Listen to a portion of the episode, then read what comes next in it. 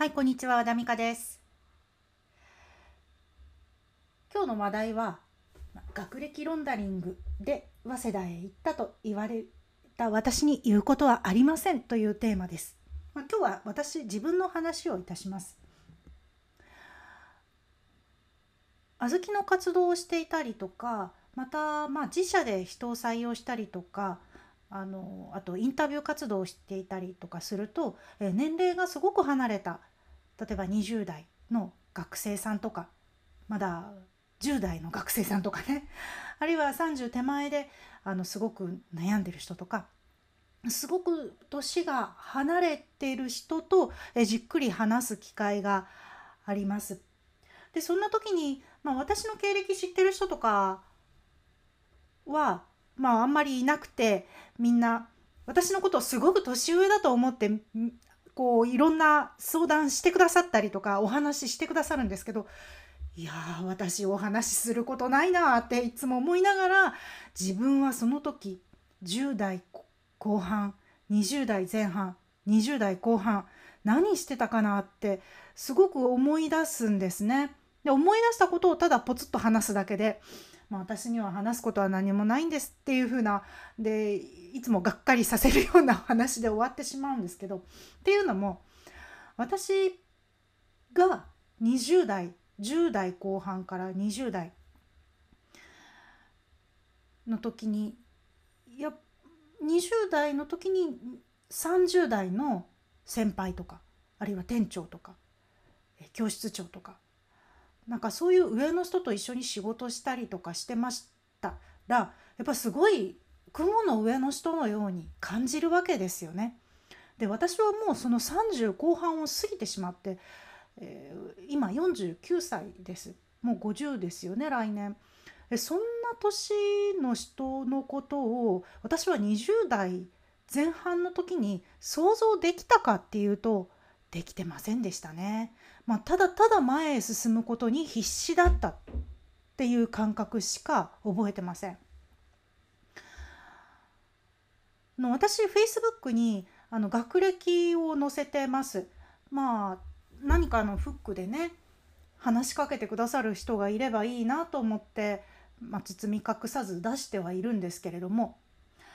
私はあの大学は天理大学という奈良県の北部の方にある小さな語学学校。まあ今あのホッケーとかで有名ですね。あと天理教で、えーご存知の方も多いでしょうか。あの外国語学部がすごく特徴のある学校だったんです。あの歴史としては布教のために外国語を、えーできる人を養成するっていう風なのがもともとの目的で、えー作られた学校だったんですね。なので実践にすごく強いって言われた学校でした。でもうでもほとんど知られていないと。で私あの高校はですねうねび高校って言って奈良県の南部では、えーおまあ、ほとんど知ってる人が多いんじゃないかまああの不そな言い方をすればまあうねび出てたら別にどその後どこへ行ったって、えー奈良県の中では生きていけるというふうに昔言われた学校でした。あの創立が古い、えー旧制高校だったんですけれども、まあ、父もその学校を出てで私たち子供ももうその高校以外の選択肢はないぐらいに言われていたんですね。でなまあ県内で進学校ではあったので大体みんな大学へ行くわけです。でしかもまあまあな大学行くわけですよ。ででも私ねうねび高校ですごく落ちこぼれであの選択の余地があんまりなかったんですね。ただ夢ばかりすごくでかくてあのまあ無依存の医者になりたいとか海外青年協力隊員になりたいとかあの海外で困ってる人を助けるような仕事をしたいとかなんか結構目目線が海外向きだったので外国語学部を選んだんですけれどもまあ天理うねりから天理っていう風なのはまあその言い方は悪いですけれども落ちこぼれだったんです。で私はずっと大学で専門家の道を歩むというよりはもうちょっと本を読んでもっと学びたいともう少し専門性を極めたいと思って大学院に進学することを希望して4年生の4年生になってからかな進学希望で、え、勉強し始めて真面目にやりだしたのって4年生の秋からぐらいでしたね。真面目にロシア語じゃあロシア語で受験しないといけないのでロシア語を一生 懸命やりかつ英語も一生懸命やりっていう風ななんちゃっての詰め込みを23ヶ月してでロシア文学科の大学院を希望して願書を出したわけなんです。でどうして早稲田だったのかって言われるとですねロシア文学っていうと早稲田か東大しかなかったんですねなのでなんか大学の名前がすごい欲しかったというよりは自分はそこへ行って専門家になりたかったっていうのが先に来てるのでもしそれが大阪にそういう大学があったら多分行っていたとは思います。まあで東大と早稲田と大学院文学部の研究科を受けて受かったのが早稲田だったんで早稲田に行きました。であのね言われたんですよね。私早稲田に受かった時に大学院に。なんか学歴ロンダリングできたねみたいな。そう。結構それね私の中で大きく残ってて。あのまあ結局大学は29の時にそこから離れてしまってあの3年間勤め人を得てまた次すぐ独立してしまうんですけれども学歴ロンダリングって言われたことがすごく残っててあそうか私は最終学歴早稲田なんだで大体ね、まあ、関東に今住んでますので早稲田ご出身ですよねって言われる場合がやっぱり多いんですよね。いやいや私のね気持ちの中ではだ早稲田は大学院だけなんですって思っててもで別に早稲田で特に学生運動やってたわけでもなく学生生活をエンジョイしたわけでもなく私は本当に文学部であの地味に文キャン通ってただけ 図書館通ってただけって思うんですけれどもでもまあそんなん誰にも関係ないことなんですよね。まああの学歴ロンダリングって言われてもまあそうなんですよね。はい、でそんな私は結局